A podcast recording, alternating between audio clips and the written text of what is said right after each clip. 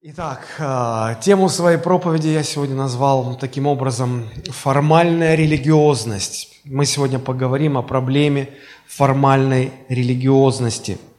Что это такое? Ну, мне кажется, что это и так понятно. А, знаете, есть такое понятие, как формальный руководитель. У него есть позиция, у него есть внешние атрибуты – но руководить, реально руководить у него не очень получается, как и формальный лидер. Вроде регалии есть, а лидерства настоящего нет. То есть формально или формализм – это всегда наличие внешней формы при отсутствии внутреннего содержания. И если говорить о формальной религиозности, то это когда внешне ты религиозен, внешне все говорит о том, что ты глубоко верующий, глубоко духовный человек, а внутри этого нет, внутри это не так.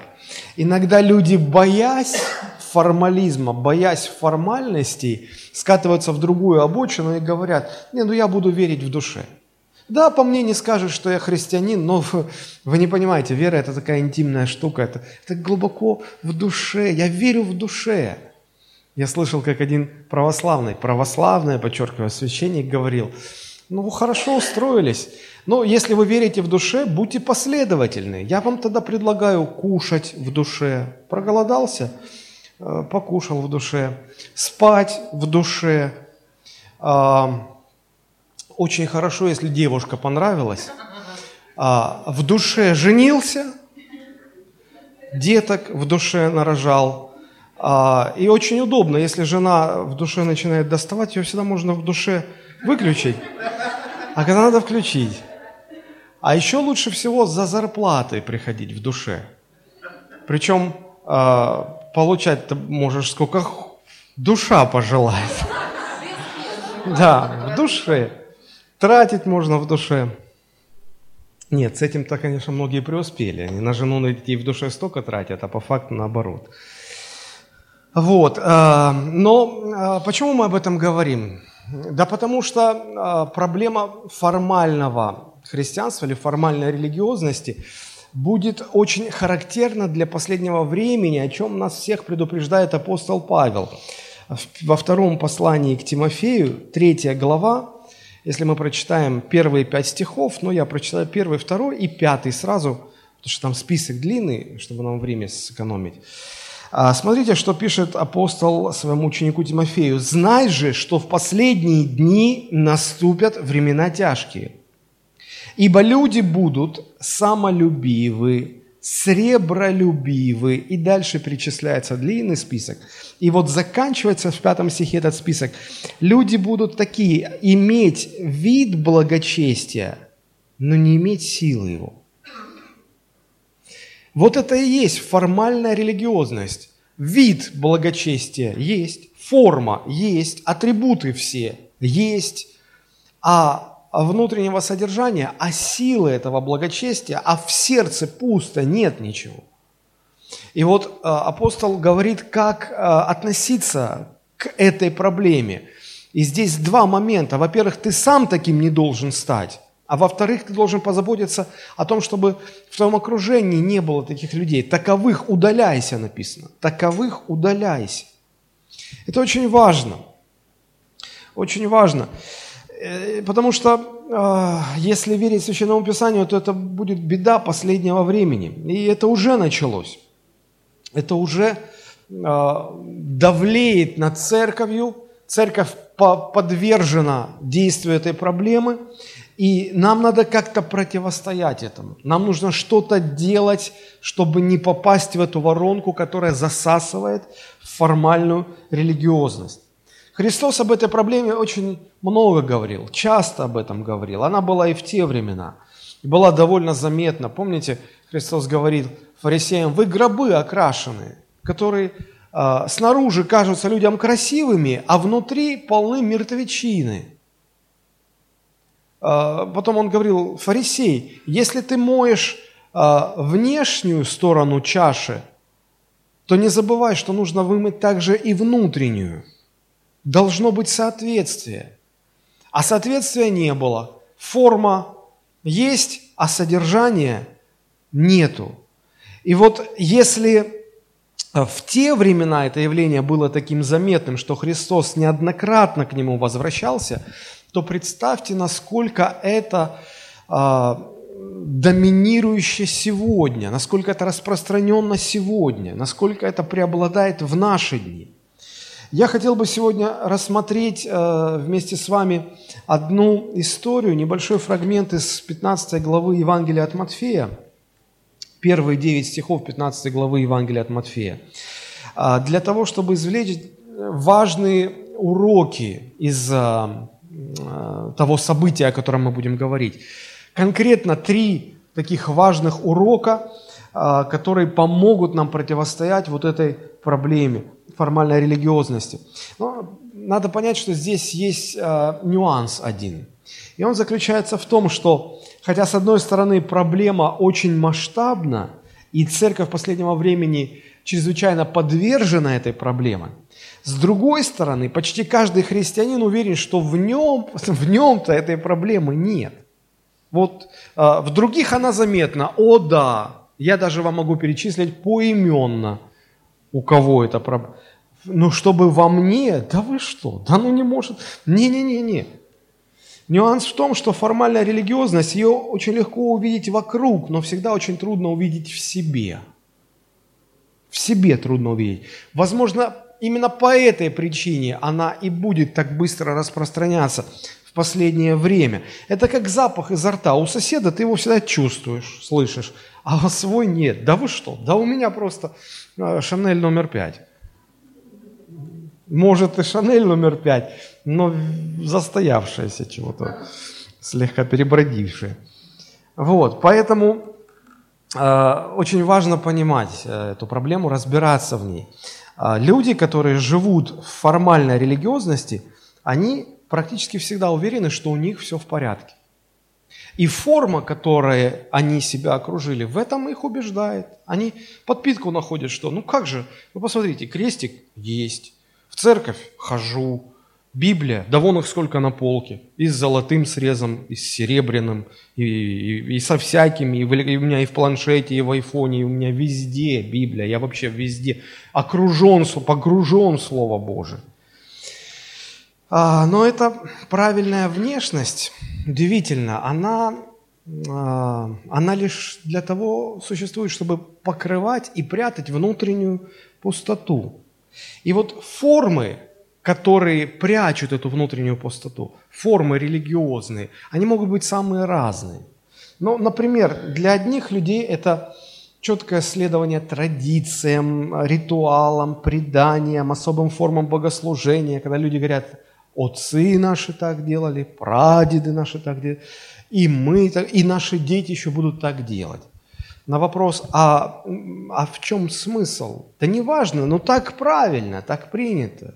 Традиции, ритуал. У других людей это чрезмерная какая-то активность в служении, активность в миссионерской деятельности.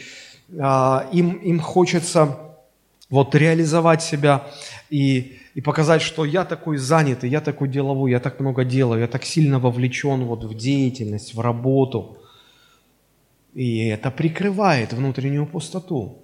Создается впечатление, что да, ты такой духовный, ты, ты, ты столько много работы делаешь.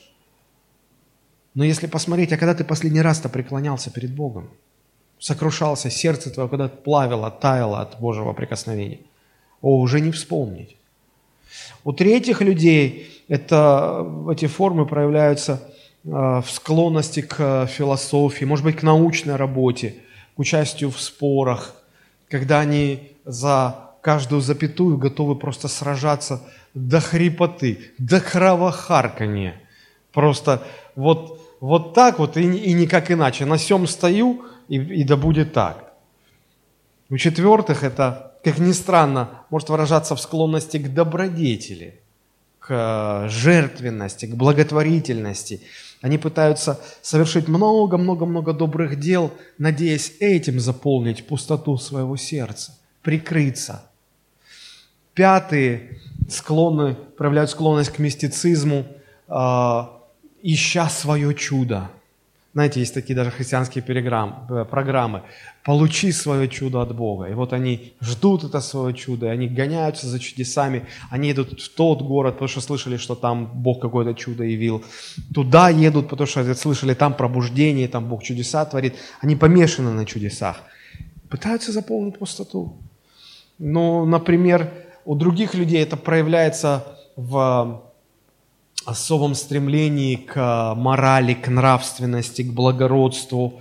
А, и они хотят показать, вот какой я высоконравственный, а, благодаря христианству человек. Следующие люди, они гордятся своей приверженностью к искусству, у них есть талант, они понимают высокое искусство, они ценят, где обычный человек вообще ничего не... Ну, что, ну, а, то ли дело я, я, я могу это оценить. И, и все это, знаете, они могут стоять там, рассматривать Сикстинскую капеллу, всю эту роспись, и, и слеза прошибает, и вот якобы, что они там видят, но только они знают, что они там видят. Люди вот этим всем живут, и все это, если быть честными, фактически выполняет только одну функцию – прикрывает внутреннюю пустоту, прячет отсутствие Божьей жизни в сердце.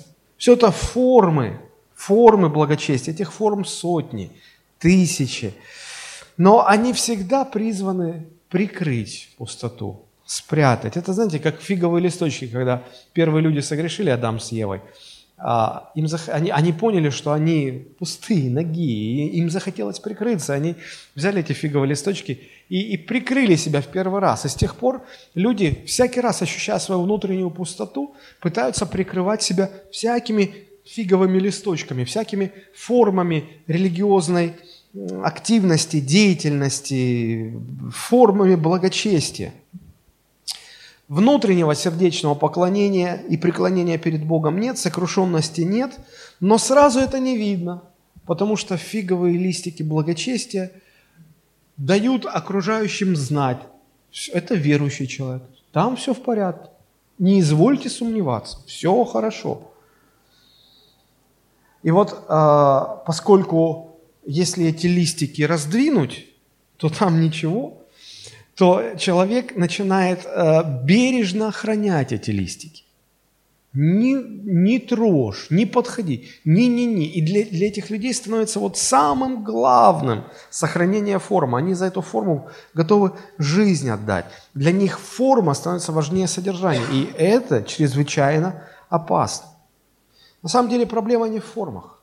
Все эти формы, которые я перечислил, и таланты, и искусство, и научные работы, и вовлеченность и миссионерская работа, и, и, и, и, и традиция, это все тоже важно, это все на своем месте.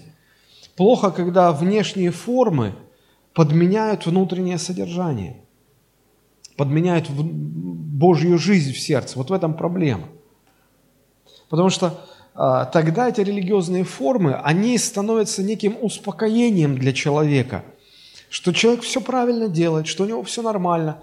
И он начинает совершенствовать и оттачивать более и более вот эти все формы, полагая, что в них вся суть. Талантливый человек начинает более оттачивать свой талант. Научный работник начинает больше и больше своих научных работ выпускать, чтобы этим прикрыть себя – благотворитель начинает больше жертвовать, больше церквей строить, больше э, миссионер начинает больше стран посещать, чтобы ну вот, э, увеличить больше, чтобы, чтобы, не дай Бог, кто-то вот сквозь все эти листики не разглядел, что за ними, не разглядел пустоты и так далее. Но давайте обратимся к нашей истории. Это Евангелие от Матфея, 15 глава, первые 9 стихов, и мы немножечко порассуждаем об этом. Тогда приходят к Иисусу и иерусалимские книжники и фарисеи и говорят, «Зачем ученики твои приступают к преданию старцев, ибо не умывают рук своих, когда едят хлеб?» Он же сказал им в ответ, «А зачем и вы приступаете заповедь Божию ради предания вашего? Ибо Бог заповедал, почитай отца и мать, и злословящий отца и мать смертью да умрет. А вы говорите, если кто скажет отцу или матери, дар Богу то, чем бы ты от меня пользовался, то может и не почтить отца своего или мать свою. Таким образом, вы устранили заповедь Божию преданием вашим. Лицемеры. Хорошо пророчествовал о вас Исаия, говоря, приближаются ко мне люди сии устами своими и чтут меня языком своим. Сердце же их далеко отстоит от меня, но тщетно чтут меня, уча учением – и заповедям человеческим. Друзья, посмотрите, с чего начинается история. Иисус находится в Капернауме, и к нему, как первый стих нам говорит, приходят иерусалимские книжники и фарисеи. Книжники и фарисеи. Книжники – это слово по-гречески звучит как грамотеус – от этого произошло русское слово «грамотей». Так вот, а, а, книжники на самом деле были вот этими грамотеями. Это люди, которых признавали экспертами в Божьем Слове, в законе Моисея. Это люди, которые ну, считались э, лучшими в понимании Божьих заповедей. Их толкование воспринималось на уровне самого Божьего Слова – и еще больше они сами в себе были уверены, что они непревзойденные специалисты в этой сфере. И фарисеи. Фарисеи – это а, было так называемое фарисейское движение, которое к, ко времени Христа насчитывало уже 200 лет, 200 лет истории. А, это движение возникло в народе на фоне глубочайшего духовного кризиса, как ответ на этот кризис, как желание вернуться к Божьим заповедям. И вот а, за эти 200 лет, а 200 лет это немало, согласитесь, уже сформировалась целая-целая религиозная система. И они, эти фарисеи, рассматривали себя как хранителей, как блюстителей этой системы как толкователей закона. И народ их почитал заслуженными лидерами. Народ э, смотрел на них как на духовную элиту Израиля. И вот они приходят ко Христу. Причем интересно, что евангелист Матфей утверждает, что это иерусалимские были книжники и фарисеи. Надо понимать, что книжники и фарисеи жили не только в Иерусалиме, но в разных городах – вот. Ну, конечно же, самые-самые это, это были иерусалимские товарищи вот эти. А Христос в это время находился э, на севере Израиля, э, в небольшом э, городке, который назывался Капернаум. Ну, дословно, это деревня Наума. И она располагалась на берегу Галилейского моря. И если так посмотреть на расстояние между Иерусалимом, который ближе к югу все-таки был, и Капернаумом, который был на севере Израиля, расстояние по тем временам весьма приличное. Преодолеть это расстояние можно было за несколько дней. И вот вопрос, чего ради иерусалимские книжники и фарисеи предприняли такое длительное путешествие – в провинциальный, казалось бы, городок Капернаум, который фактически был то ли город, то ли деревня, не поймешь еще. Потому что название Капернаум, Капер – это деревня. Деревня Наума. Вот. И э, зачем лекции, семинары провести? Вот этих безграмотных э, рыбаков – научить тонкостям закона. Нет, нет, они услышали, что именно там сейчас находится вот этот молодой раввин, который уже столько шуму надел, такой переполох произвел, что не замечать его влияние глупо.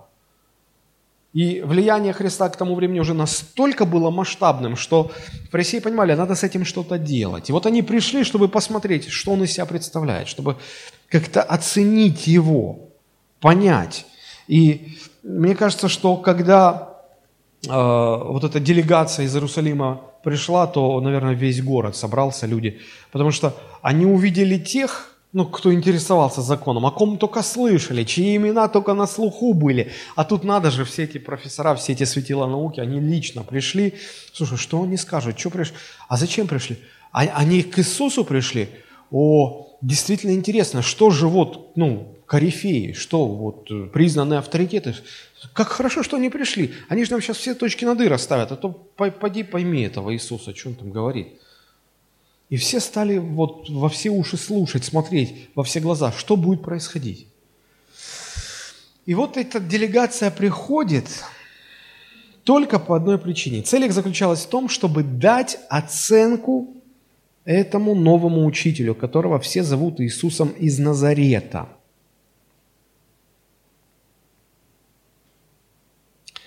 Мне кажется, что здесь они сделали большую-большую ошибку, которую с тех пор повторяют многие люди. Ошибка эта заключается в том, что к Иисусу Христу нельзя приходить для того, чтобы оценивать Его. К Нему нужно приходить для того, чтобы преклониться перед Ним. Потому что когда ты приходишь, чтобы Его оценить, посмотреть и сложить свое мнение, ты заведомо в проигрышное положение себя ставишь, потому что ничего, кроме споров о мнениях, кроме преткновения, ты, наверное, не увидишь. Знаете, это как, ну, представьте, э, если э, вот этот экран, это большая-большая картина, да? Если вы были в э, Третьяковской галерее или в какой-то художественной галерее, где выставляются полотна, и вот если подойти близко-близко к экрану, вот близко, согласитесь, можно рассмотреть какие-то мазки, может быть, ворсинку от кисточки, которой наносился мазок, можно увидеть, но всю, всю картину невозможно увидеть. Почему? Потому что ты в неправильное место стал, ты отсюда не увидишь. Или если вообще вот так, кстати, тоже не увидишь. То есть от того, в какое место ты становишься по отношению к объекту, а, это определяет, сможешь ты увидеть то, что там на самом деле или нет. Примерно так же и в духовном плане. От того, какую позицию относительно Иисуса Христа человек занимает, это позволяет ему увидеть а, либо то, кем Христос на самом деле является, либо получить искаженное представление. Только когда человек преклоняется перед Иисусом Христом, вот тогда он видит что действительно Христос – это Божий Сын. Вот тогда он видит Христа таким, как Он есть. Во всех остальных, со всех остальных ракурсов человек получает искаженное представление о Христе. Так вот, а, мы сейчас рассмотрим подробно эту историю, и я попытаюсь а, а, показать вам, ну, по крайней мере, три, три основных урока, которые я здесь вижу. Три основных урока, которые мы могли бы извлечь из этого текста. Первый урок, я его назвал так, конфликт авторитетов.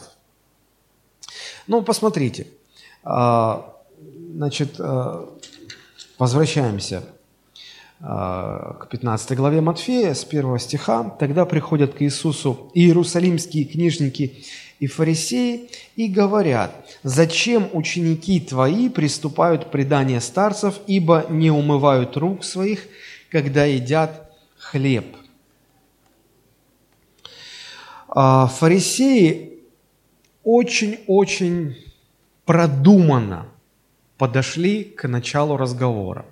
Но на то они и специалисты были, собственно говоря. И вот в том, как они начали разговор, я вижу э, такой вот уникальный подход. Но, во-первых, фарисеи начинают действовать очень осторожно. Они, обратите внимание, не атакуют Христа напрямую. Они не говорят, а почему ты что-то делаешь или что-то не делаешь, или делаешь так, как делаешь. Они его не касаются, они подходят косвенно. Сначала давай про учеников твоих поговорим. Да? А, интересный такой подход. А, они слышали много о Христе. И, возможно, они не обращаются к Нему напрямую, потому что боялись Его. Потому что слышали, что Он чудеса, Он реальные чудеса творит. И мало ли с чем мы имеем дело. Поэтому нужно проявить некую осторожность. А, второй нюанс, который я здесь вижу, заключается в том, что эти книжники и фарисеи – задавая вопрос именно таким образом, как бы оставляют Христу шаг к отступлению.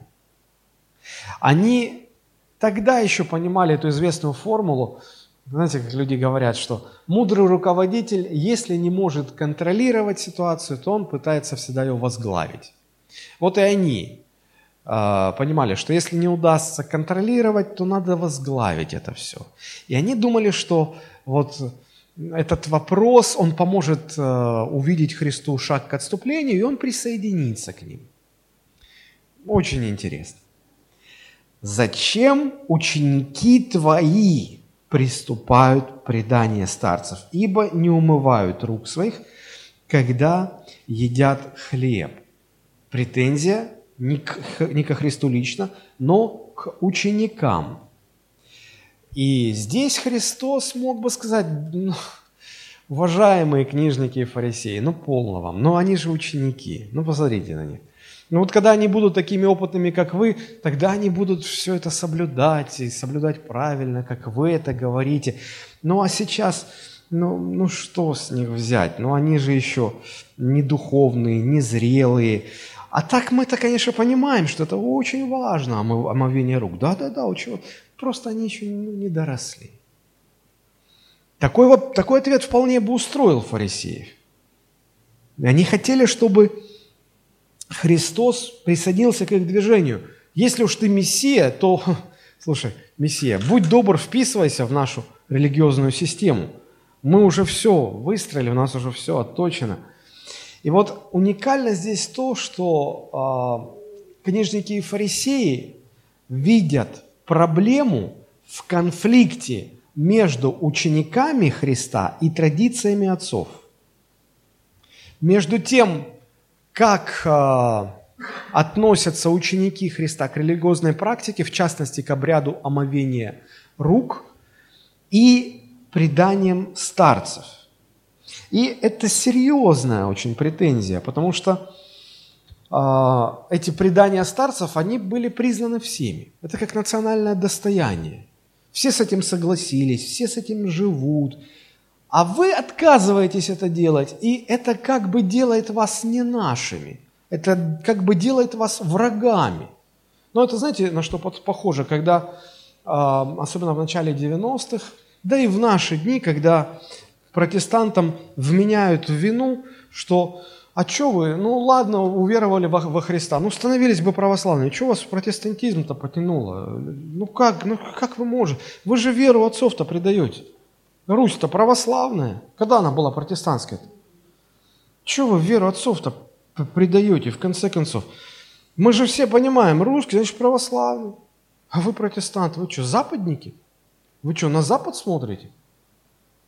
Чувствуете, какой посыл сюда закладывается? Все согласились уже, а вы, а вы против течения. Что, вы не наши, вы враги? И вот примерно такой же момент и здесь. А, был. То есть, с одной стороны, как бы мягкость, как бы напрямую Христа не обвиняли, а с другой стороны, очень мощный заряд в постановке вопроса.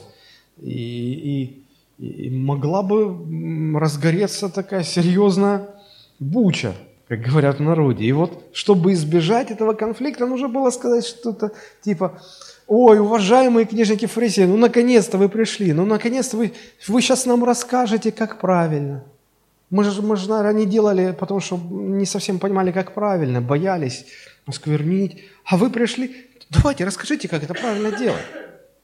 И этот ответ тоже бы их устроил, но, но Иисус отвечает совершенно другим образом. Прежде чем мы перейдем к ответу Христа, мне хотелось бы немножечко дать такую историческую справку о том, что вообще, о чем речь вообще, что это за омовение рук. А, потому что иногда люди думают, что ну, справедливо фарисеи претензию предъявляют. Ну, надо ж руки-то мыть перед едой. Что грязными руками-то мыть?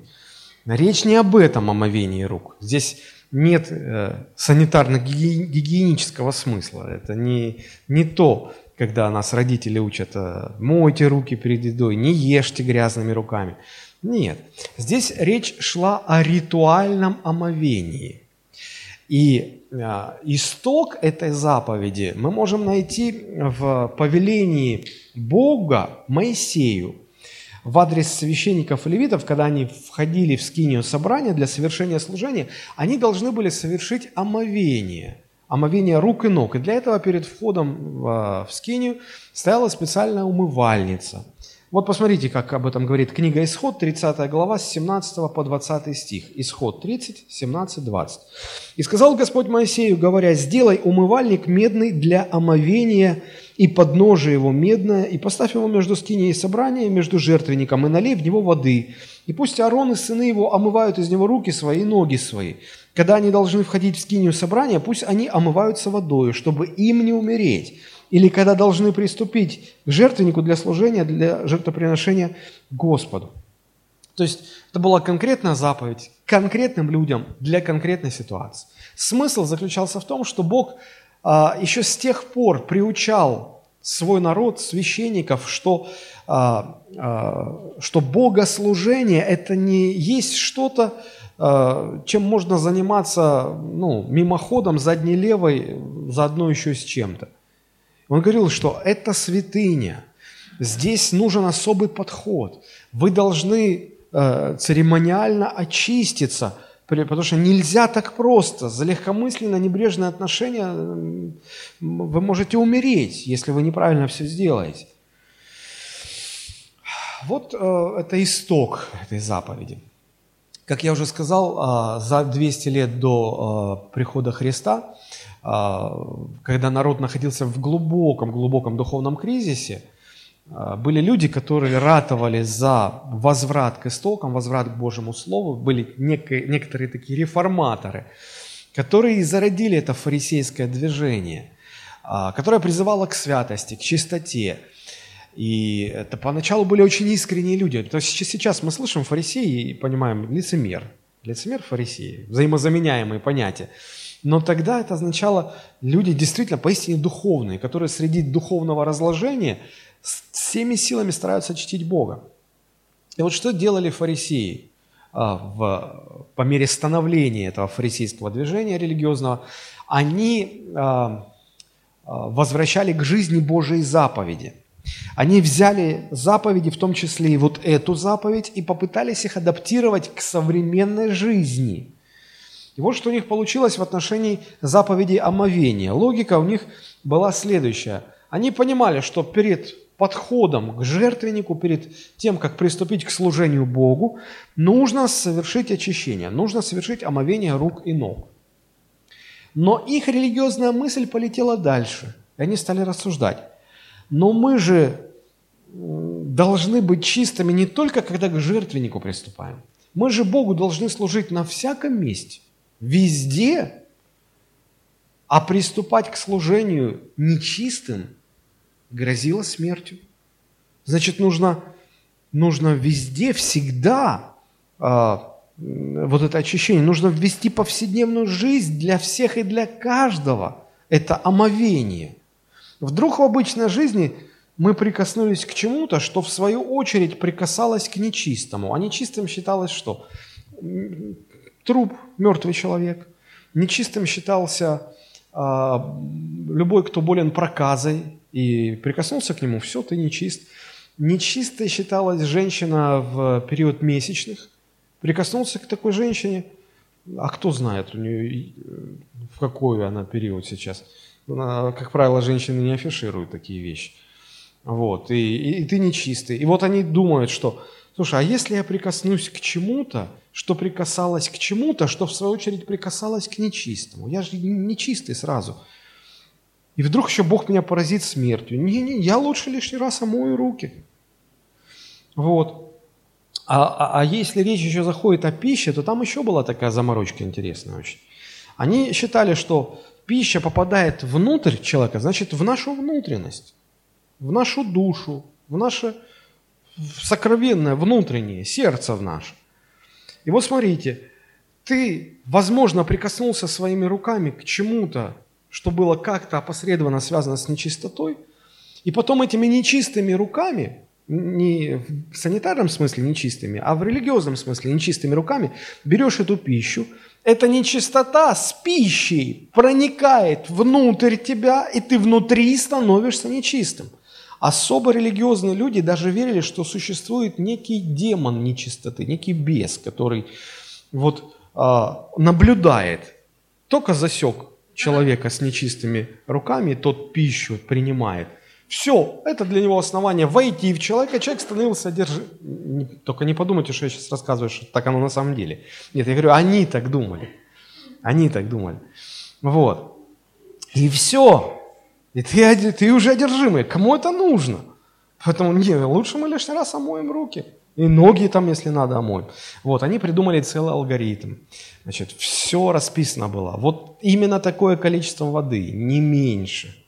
Значит, э, сначала нужно было руки вот так вот держать под струей, потом вот так держать под струей.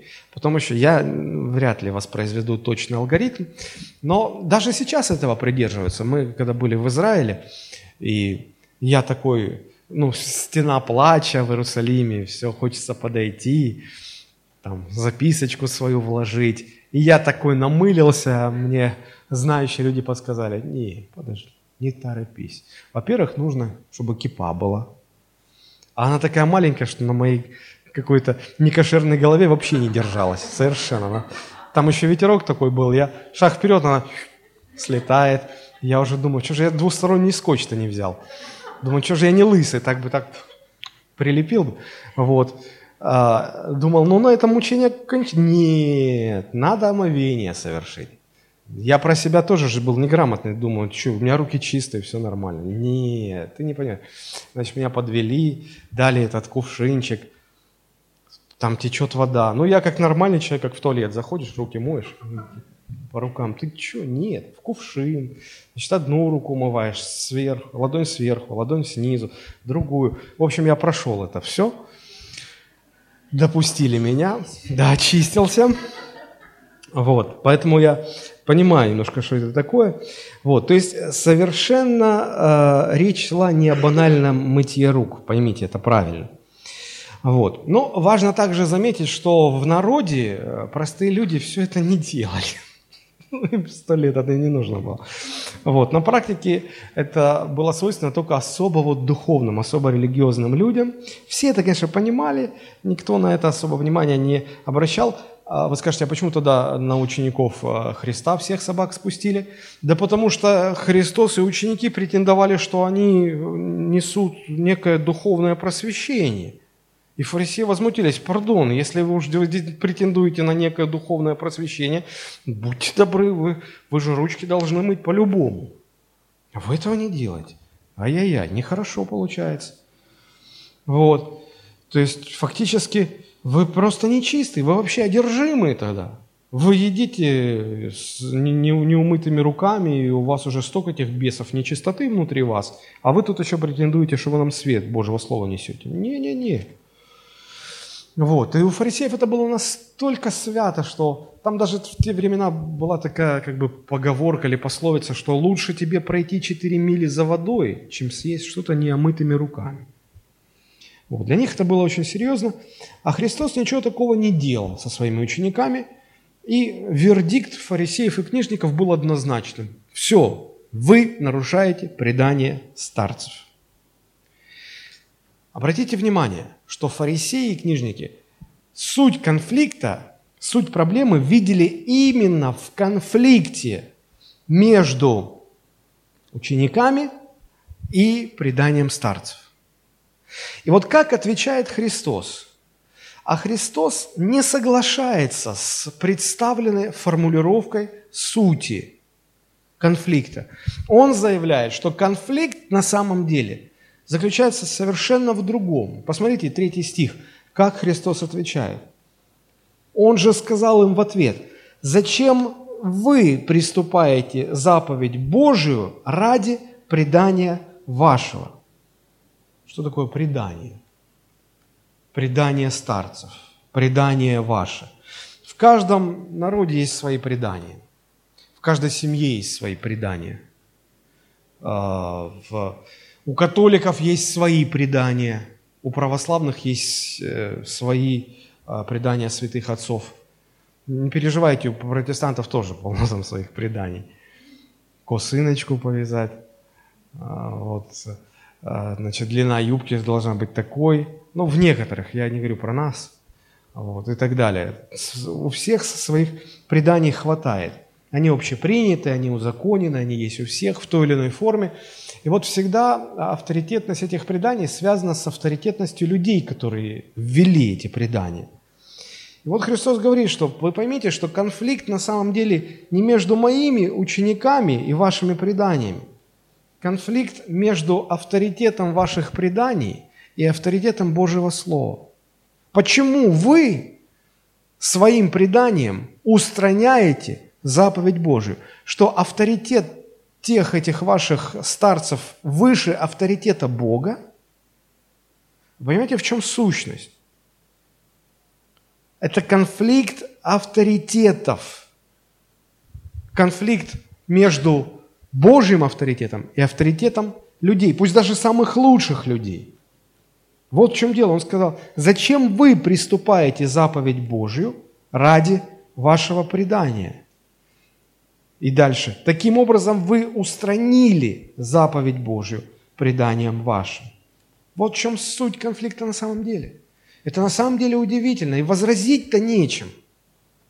Удивительно то, что Христос не начинает спор в рамках сформулированного, сформулированного конфликта, как это сформулировали книжники и фарисеи, потому что они его неправильно сформулировали. Это была ошибочная формулировка. Если бы Христос начал в рамках этой формулировки отвечать, ну, взывая к здравому смыслу, говоря, ну, вы хоть понимаете, вы хоть помните имена тех этих старцев, кто это все учредил, всю эту лабуду, кто придумал, да? То есть Христос, если бы он встал на этот путь, он бы там бы и завяз. И поэтому он говорит, послушайте, вы даже неправильно ставите вопрос. Вопрос не в этом. Конфликт не между учениками и старцами, конфликт между авторитетом людей, даже самых лучших, пусть ваших людей, и, конф... и авторитетом самого Бога. На самом деле, в этом всегда и заключается конфликт любого формально религиозного человека с с Богом и с Божьим Словом. Ведь э, по-хорошему, если смотреть, эти старцы, которые оставляют предание, они должны были бы утверждать авторитет Божьей заповеди, детализируя ее, конкретизируя, объясняя, растолковывая, но утверждать. А они не, не то чтобы утверждать, они противостали ей. Они вообще заменили Божью заповедь, сказали, нет, это в сторону, а поступаем вот так. Простите, что авторитет ваших старцев больше авторитета самого Бога, вы что творите? В этом же конфликт. Знаете, на что это сегодня похоже? Сегодня в православной церкви есть целая система молитв за умерших. Сорокаусты, там, я уже не знаю, как там. Но там целая система. Есть целая система крещения младенцев. Есть целая система отпевания усопших человек грешил всю жизнь, потом ему пропуск в рай наклеили и отпускаются рабу Божьему грехи. Там.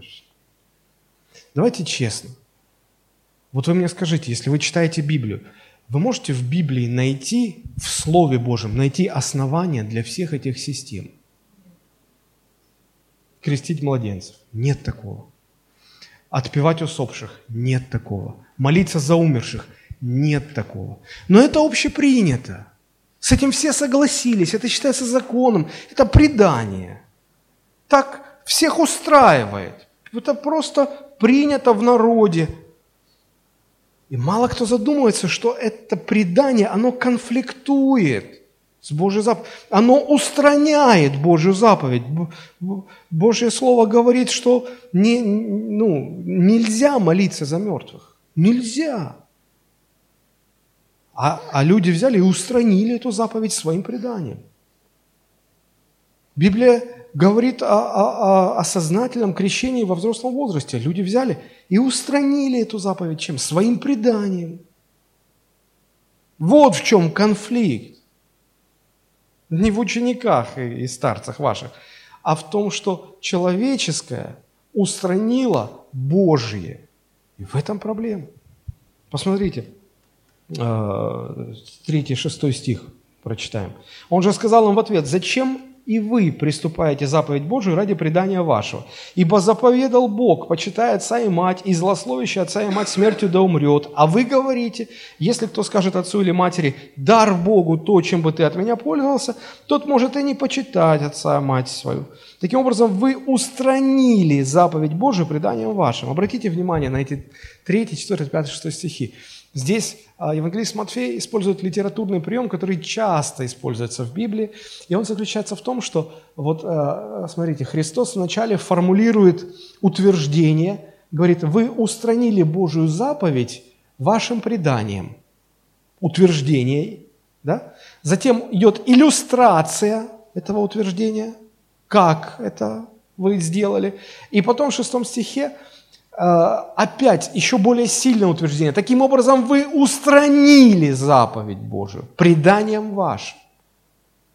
Против такой аргументации что можно возразить? Нечего сказать. Нечего сказать. Это очень сильная аргументация. Тут не отвертеться, тут крыть вообще нечем. Вот здесь, наверное, надо объяснить вот, вот эту иллюстрацию, которую приводит Христос насчет вот это дар Божий, почитать отца, мать, потому что не совсем понятно – да? Э, а я, я сейчас объясню, вы это поймете, и вы увидите, что действительно, ну, крыть-то нечем. А, а, вот а, эта же история описывается у евангелиста Марка, 7 глава, 11 стих, там, где сказано, вот, а, вот ну, кто скажет матери, дар Богу то, чем бы ты от меня пользовался, Марк вводит а, арамейское слово карван или корбан. Дословно означает дар Богу. Вот корван, дар Богу. Да? Что это такое? А, люди объявляли этот вот а, статус себя и своего имущества, когда хотели посвятить Богу себя и все свое имущество Богу, а, чтобы когда они умрут, все это перешло в собственность Бога. И когда объявлялось значит, э, все имение свое, что это собственность Бога, то уже люди потом эти не имели э, права отдавать э, это имение, эти вещи кому-то другому в пользование. Ну, попытаюсь объяснить более подробно. То есть в законе Моисея была такая деталь. Если человек что-то пообещал Богу в дар, то он обязательно должен был это исполнить. Не существовало никаких исключений. Ни при каких обстоятельствах он не имел никакого права отказаться от исполнения обета. Но вы же понимаете, что евреи народ изобретательный. А фарисеи – это изобретательные из изобретательных. Вот, как говорят, что э, когда в Тель-Авив прилетаешь, там аэропорт Бен-Гурион, говорят, что там такая надпись на русском языке была, или есть, не знаю, значит, там написано «Не хитри тут все евреи». Вот. И, значит, евреи придумали, придумали очень интересную схему – и вот эта схема их называлась корван. То есть человек просто брал и объявлял себя и все, что он имеет, посвященным Богу. Это называлось корван. Сам термин переводится как дар Богу. И э, интересно, что при жизни, при жизни, если человек все это объявил, что это дар Богу, карван, при жизни он всем этим сам мог пользоваться. Вот сколько хотел по своему усмотрению, передавать в собственность или в пользование другим людям не имел права. А сам всем этим мог наслаждаться, без всяких ограничений. Но после смерти все это переходило в собственность храма. Это было очень удобно в некоторых ситуациях. Представьте, попал такой еврей в ситуацию, когда она занимала много денег, а отдавать не хочется. Представили? Что делать? А вот есть очень интересная схема, называется корван объявляет себя, все свое, всю свою собственность, это дар Богу. Значит, приходят э, судебные приставы, коллекторы, судебные приставы приходят и говорят, надо заплатить. Они ой, я бы рад, да нечем, корван, дар Богу. Увы, так не повезло, ай-яй-яй, какая жалость. Люди говорят, а как же вот счета, вот недвижимость? О, не-не-не, все не мое, все Божие. Я же говорю, карван. Это как сегодня особо умные депутаты, сенаторы а, заблаговременно переписывают все свое состояние на жену, детей, родственников. А вот это сегодня кампания а, предвыборная, президентская, а, вот этот скандал с а, счетами кандидата Грудинина, то есть счета за границей, то нет счетов за границей, то его, то не его. Я полчаса смотрел, как Владимир Соловьев в своей программе пытался выяснить, говорит, вы мне скажите простой ответ на такой вопрос, так есть счета или нет счетов? И там начиналось. Современная версия схемы Карван. Вот. Современные последователи тех а, иудеев довели эту старую схему до совершенства сегодня, отточили. Вот. И возвращаясь в те времена, надо сказать, что особо циничные представители того народа доходили буквально до того, что заставляли своих родителей голодать. Приходит папа, мама, смотрит, сын объедается. Говорят, сыночка, дай поесть, кушать нечего совсем. И он причмокивает, говорит, нет, мама, карван, не могу. Но он, закон такой. Закон такой, понимаешь, не могу, такой закон. И фарисеи, вот заметьте, это очень важно, сформировали к этим людям такое отношение, что посмотрите, какие они духовные, на какие жертвы они идут, что даже вот так вот жертвуют благополучием собственных родителей. Посмотрите, какие они духовные. Это верх идиотизма – циничность назвать высокой духовностью, так чтобы все считали, что это... Это знаете, как сегодня, а, если у вас будет возможность в Нью-Йорке, в Лондоне, зайдите в музей современного искусства. Вы в шоке будете. Э, значит, а, простите за то, что скажу, сразу прошу прощения. Половина а, универсального таза, унитаза и какашечка – я думал, э, эти ремонтные работы какие-то. Нет, смотрю надпись. Оказывается, это а, ну, мастерпис, произведение искусства. Со временем мы просто не врубаемся. А знаете, почему балет Нуриев а, запретили в Большом театре? Ну, поинтересуйтесь. Хотели перед началом балета показать непристойную вещь, якобы это великое искусство какое-то. Вот мир еще тогда с ума сходил. Сегодня это еще в большей степени э, развили. То есть, ну, ну это, это же бред. И Христос разбивает в дребезги весь этот идиотизм. Он говорит, посмотрите, вы же нарушаете своим преданием пятую заповедь. Вы что творите-то? У евреев 10 заповедей, они не считаются монолитом таким. Даже вот когда рисуют, Моисей спускается с горы с 10 заповедей, там две скрижали – Две скрижали. На одной скрижали заповеди на другой. Так вот, на одной скрижали четыре заповеди, а на другой шесть заповедей. Потому что первые четыре заповеди, они регулируют взаимоотношения между Богом и человеком. То есть, да не будет тебя других богов, Господу Богу твоему поклоняйся и так далее. А второй список, шесть заповедей, это заповеди, которые регулируют взаимоотношения между людьми. Так вот, первый список начинается с самой важной заповеди – я, Господь Бог твой, да не будет у тебя других богов пред лицом моим. И второй список тоже начинается с самой важной заповеди, наипервейшая, это пятая, если в десяти смотреть. Наипервейшая заповедь среди всех, которые регулируют взаимоотношения между людьми, это «почитай отца и мать». И это настолько серьезно, что нарушение этой заповеди почти во всех случаях каралось смертной казнью. Почему Христос и говорит, э, Бог заповедал, почитай отца и мать, и злословящий отца или мать смертью да умрет. Просто злословящий. В нашем обществе нужно было бы просто, я не знаю, штабелями вот, потому что все нарушают повально дети, злословящие. А нас руку поднимают на отца, на мать. Смертью да умрет. Наиважнее, вы наиважнейшую заповедь, а, которая регулирует взаимоотношения между людьми, вы уничтожили своим преданием. Вы чего вообще? И людей, которые так делают, вы почитаете особо духовными, особо религиозными. Вы чего, люди? Они научились на почве своей религиозности, законности выкручиваться. Придумали отличную схему. Карван. Друзья, для нас очень важный урок заключается в том, что формальная религиозность всегда будет придумать, придумывать разные схемы для устранения Божьих заповедей так, чтобы внешне никто и не подумал, что заповедь нарушена. Чтобы всем казалось, что заповедь особо тщательно соблюдена, в то время как на самом деле эти заповеди будут нарушаться, и вы будете продолжать жить для себя. Еще раз повторю, формальная религиозность всегда будет придумывать разные схемы. Разные схемы. Разве это не страшно, друзья?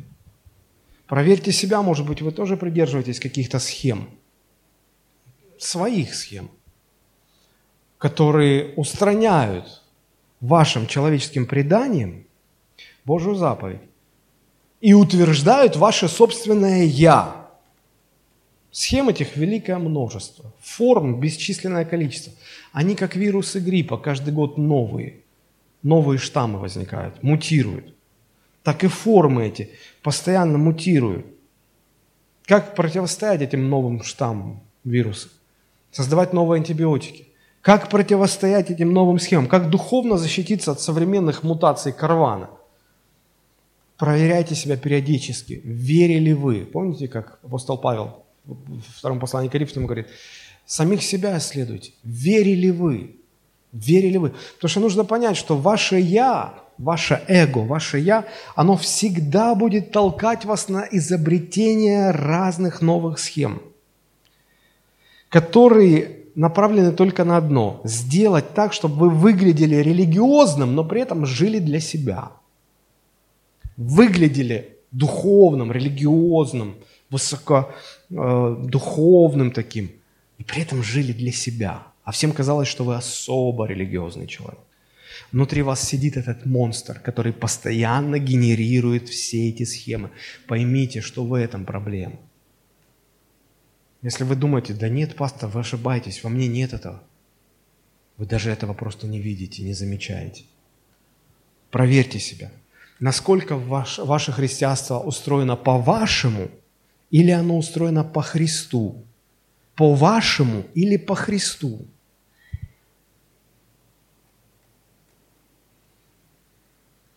И вот эта фраза. Таким образом, вы устранили заповедь Божию преданием вашим. Итак, это первый урок, который мы видим здесь. Он говорит о, о постоянном конфликте авторитетов Бога и человека. В нас всегда сидит наше «я», которое стремится изобретать новые схемы, чтобы внешне создать впечатление религиозного человека, но при этом продолжать жить, как мне хочется – это первый урок.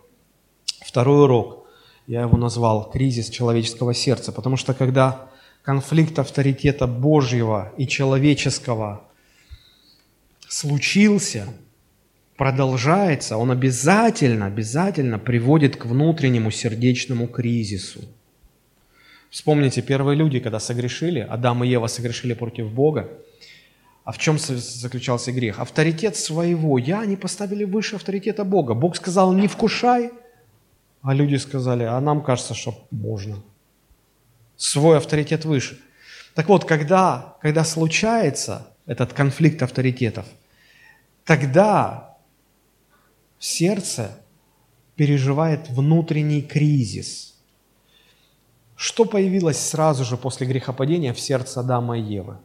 Страх – Помните, Бог ходит а, в, а, в Едемском саду и зовет Адам, Адам, где ты? Адам прячется в кустах и говорит, я спрятался. А что ты спрятался? Страшно мне. Страх. Бог спрашивает, а что ты спрятался? А я узнал, что я ногой, и мне стыдно стало. Вот второе, стыд. Грех всегда сопровождается вот этими последствиями. Страх, разоблачение, стыд, за сделанное. И потом, помните, что началось? А, когда Бог говорит, не ел ли ты от дерева? Да, ел. Но это не я, Господи, это она мне дала. Она говорит, а ты что, дитя малое? Сам взял, я же тебя насильно в рот не запихивала. Да, но если бы не ты, а если бы не ты, а если... и пошли обиды и взаимные претензии. Знаете, любой грех всегда сопровождает эти три вещи. Страх, стыд, обиды и взаимные претензии. Всегда. Разве это не кризис сердца? Разве это не кризис внутреннего состояния? Вот как Христос этот кризис описывает. Мы в нашей же истории читаем Матфея 15 глава, 7-8 стих. Он, обращаясь к этим фарисеям, говорит, «Вы же лицемеры, как хорошо о вас пророчествовал Исаия, говоря». А дальше цитата из пророка Исаии. «Приближаются ко мне люди эти устами своими и чтут меня языком, сердце же их далеко от меня». Смотрите, Христос опять опирается не, не на мнение какого-то известного а, фарисея или какого-то известного книжника. Он говорит, к Писанию обратимся. Пророк Исаия, вы же все его почитаете за авторитет. Так вот, пророк Исаия вас говорил. Вы те люди, которые чтут Бога устами, чтут языком приближаются устами, чтут языком, а сердце их далеко. Вот она формальная религиозность. Внешняя форма есть, а сердце от Бога далеко-далеко. И вот этот внутренний сердечный кризис хочется прикрыть внешним формальным почитанием Бога. И мы начинаем этими внешними формами благочестия прятать, прикрывать, прятать свою внутреннюю пустоту. Помните, как Анания и Сапфира из жизни первой церкви? Что они сделали, кто помнит? А, они увидели, что жизнь первой церкви такая интересная, люди такие жертвенные, столько любви вокруг, люди земли свои продают – и отдают э, деньги к ногам апостолов, чтобы те распределили, позаботились о, немощ, о неимущих. И эти люди, которые жертвуют так, они в почете, они в уважении. И Анания с Сапфира сидят на своем семейном совете и думают, что-то как-то, что-то, ну, мы неизвестные, а мы же важные люди. А, что бы сделать такое, чтобы мы тоже в авторитете были? Смотрите, они все земли продают. Слушай, у нас же тоже земля есть. Давай и мы. Не, ну мы, конечно, ну, мы же не такие религиозные фанатики, чтобы вот последнее продать, все деньги спустить. Не, давай сделаем так, мы продадим, но мы какую-то часть, мы себе на черный день, а какую-то часть скажем, что вот, ну вот мы за столько продали и принесем к ногам апостолов, и про нас тоже будут хорошо говорить. Что это, как не попытка спрятать свою внутреннюю пустоту за внешними религиозными формами? Разве нет? Жизни Божией не было в сердце. И они хотели просто прикрыться этим. Давай большое приношение сделаем, чтобы нас зауважали, чтобы про нас говорили. Они не хотели перед Богом на самом деле преклониться. Они хотели вид создать. Они хотели приблизиться видимым образом к Богу, что они, о, они такие духовные, а сердце их было далеко от Бога. Вы спросите, а почему ты думаешь, что сердце их было далеко от Бога? Вы меня извините, если сердце близко к Богу, ты себе врать боишься. Еще больше врать боишься другим людям. И уж совсем понятно, боишься врать Богу. А эти не боялись врать ни себе, ни людям, ни Богу. Такое возможно только когда сердце человека далеко-далеко от Бога. И вот они пытались эту этот, этот свой внутренний кризис, эту свою внутреннюю духовную несостоятельность спрятать за всем этим. И тут уже все средства хороши. Врать, обманывать, даже Богу врать. И чем это все закончилось? Следите за своим сердцем. Это второй урок. Следите за своим сердцем. Близко оно или далеко от Бога. Неважно, близко ли и далеко ли от Бога ваши уста, ваш язык, не это важно. Сердце близко или далеко. Если близко, вам не понадобятся внешние формы благочестия. Вам не нужно будет всем доказывать, что вы духовный. Это не нужно будет. А если сердце далеко от Бога, тогда эту пустоту отчаянно будет хотеться чем-то прикрыть. Внешней пустой святостью, пустым благочестием. Знаете, я заметил интересную вещь такую – я заметил, чем меньше христианин читает Библию, чем меньше он погружен в Слово Божие, тем больше у него экземпляров Священного Писания. И такие Библии, и учебные, и неучебные, и большие, и маленькие, и все. Он внутренне не хочет ее читать.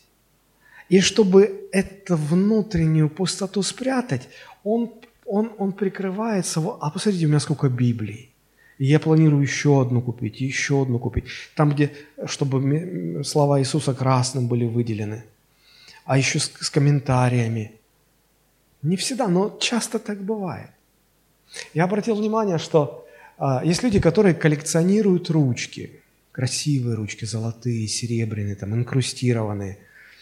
Я обратил внимание, что, как правило, это те люди, которые особо не пишут. Им нечего писать, нечего подписывать. И им не, как-то неловко от этого, и они пытаются прикрыть это тем, что у них большая коллекция. Книги. Вот если вы приходите в дом и много-много-много книг, это не всегда говорит о том, что люди читают. Иногда это может говорить о том, что люди вообще далеки от чтения. Но чтобы прикрыть это, они показывают, вот у нас в доме много книг. Это тонкое такое наблюдение, и, может быть, оно ошибочное, но что-то похоже вот с этой темой. Берегитесь, берегитесь этой формальной религиозности, она очень опасна. И последнее.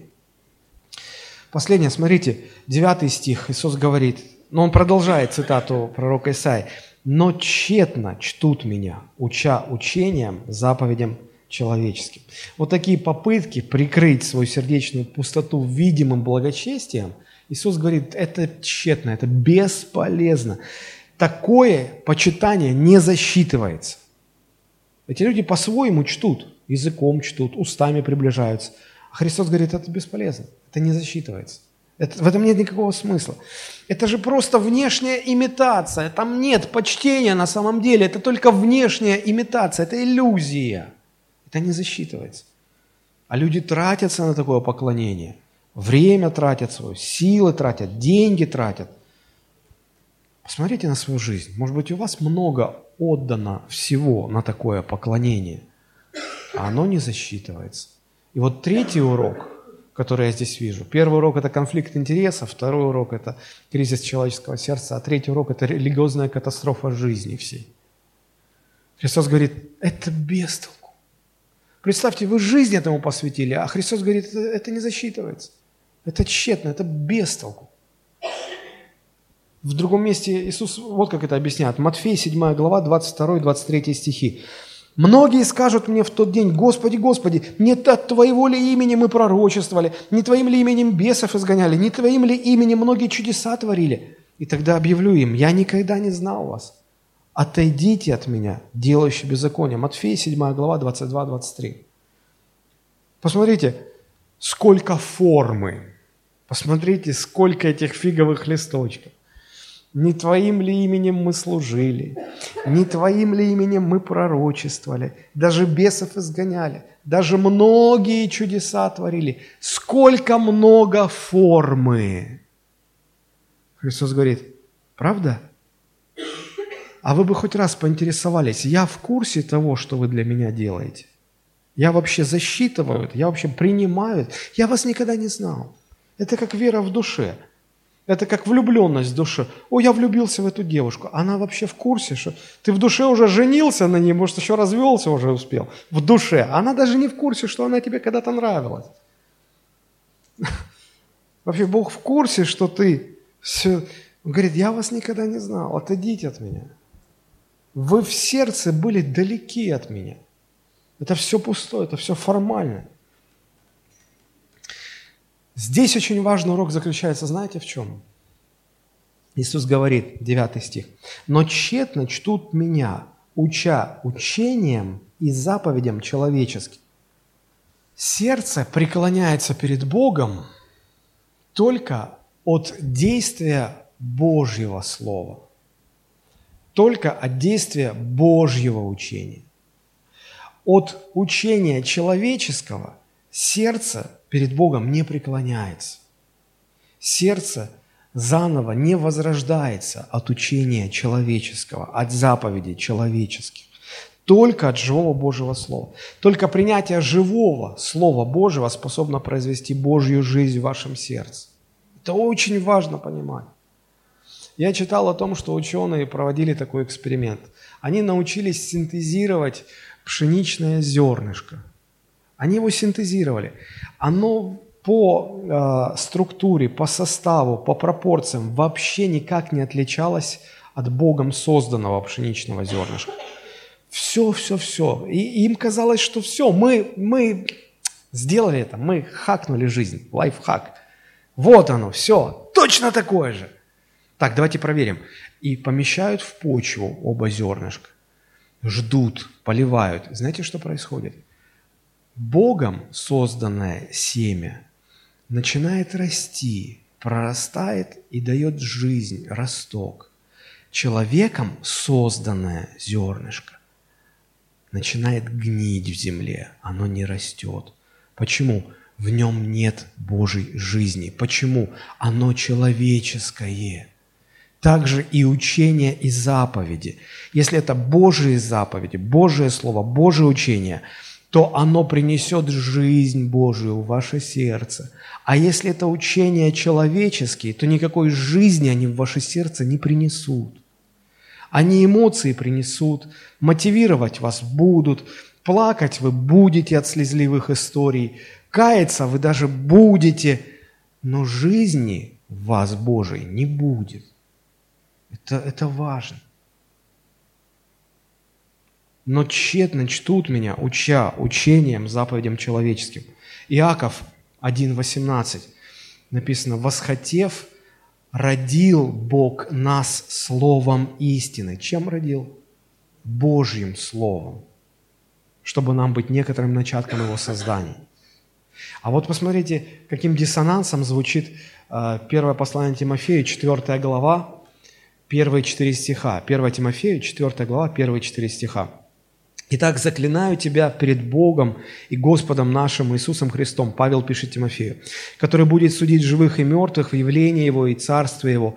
Проповедуй Слово, настой вовремя и не вовремя, обличай, запрещай, увещевай со всяким долготерпением и назиданием, ибо будет время, когда здравого учения принимать не будут, Божьего Слова принимать не будут – но по своим прихотям будут избирать себе учителей, которые льстили бы слуху, и от истины отвратят слух, и обратятся к басням. Вот эти басни человеческие, они будут очень увлекательные, они будут очень назидательные, они будут вдохновлять, мотивировать, они будут внешне казаться, вот же оно Евангелие, это же Евангелие, это Слово Божие, вот оно, смотрите.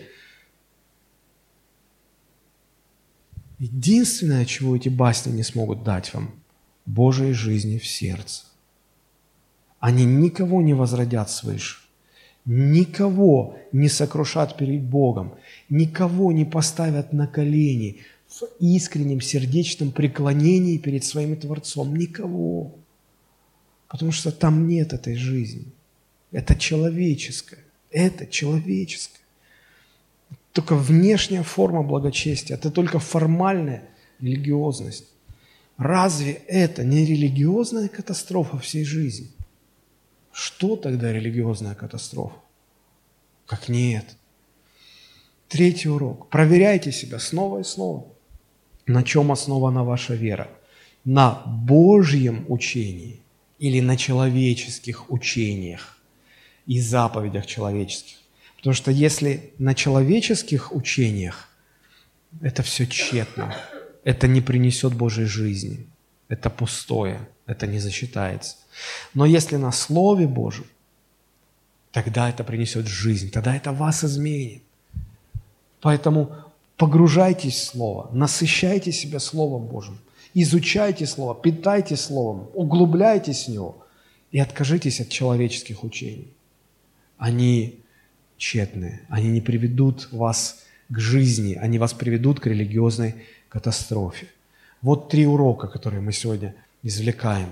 Конфликт авторитетов, кризис человеческого сердца и религиозная катастрофа всей жизни – берегитесь формальной религиозность. Давайте мы склоним наши головы и помолимся. Господь, мы благодарим Тебя за Твою милость и любовь к нам.